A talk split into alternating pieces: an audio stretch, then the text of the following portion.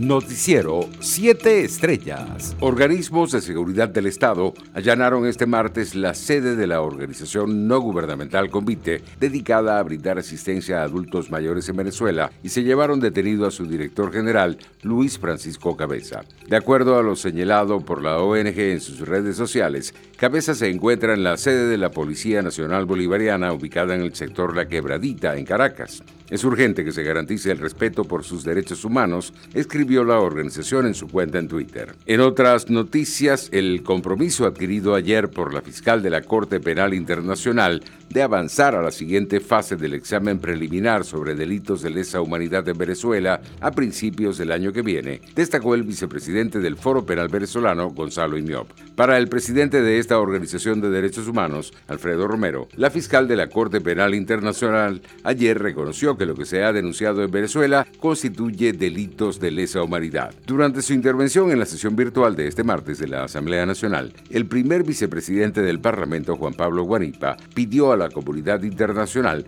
que intensifique la presión sobre el régimen de Nicolás Maduro y se concrete el cambio político en el país, tal y como lo solicitaron los venezolanos que participaron en la consulta popular celebrada el 12 de diciembre.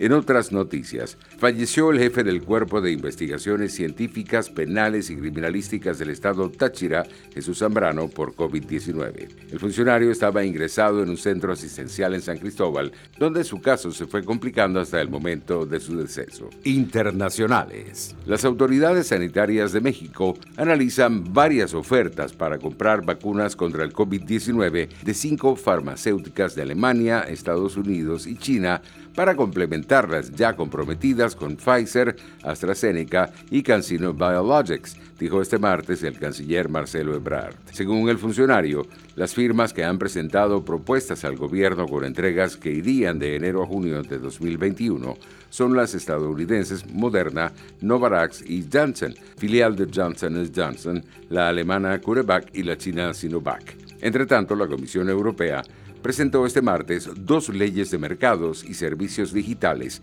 y se sumó a los esfuerzos de países como Estados Unidos, Canadá o Australia por limitar el abuso dominante en el mercado de las grandes plataformas tecnológicas.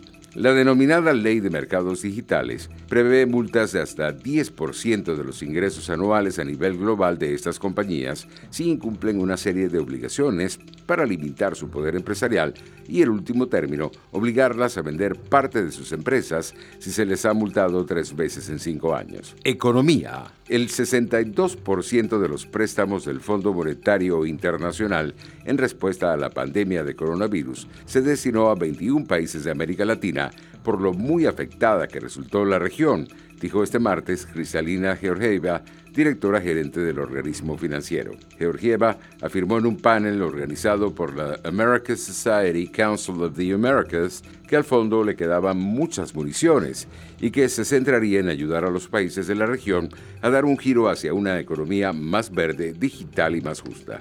Los precios internacionales del petróleo subían levemente en horas de la tarde. El WTI de referencia en Estados Unidos se cotizaba en 47 dólares con 38 centavos el barril, mientras el Brent de referencia en Europa se ubicaba en 50 dólares con 55 centavos. Deportes. El presidente del Comité Olímpico Internacional, Thomas Bach, aseguró este martes que la organización está preparada para unos seguros Juegos Olímpicos de verano que se celebrarán en Tokio 2021.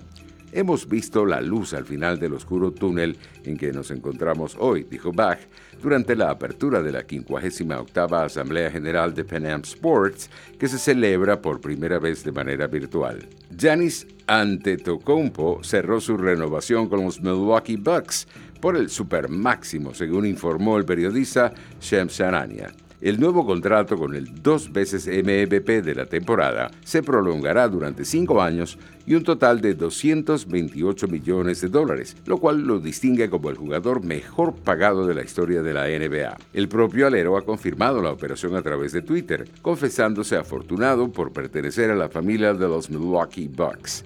Esta extensión permite a los de Wisconsin elatar a su máxima estrella bajo contrato hasta el final de la temporada 2025-2026, aunque el último año estará sujeto a un player option. Noticiero 7 Estrellas.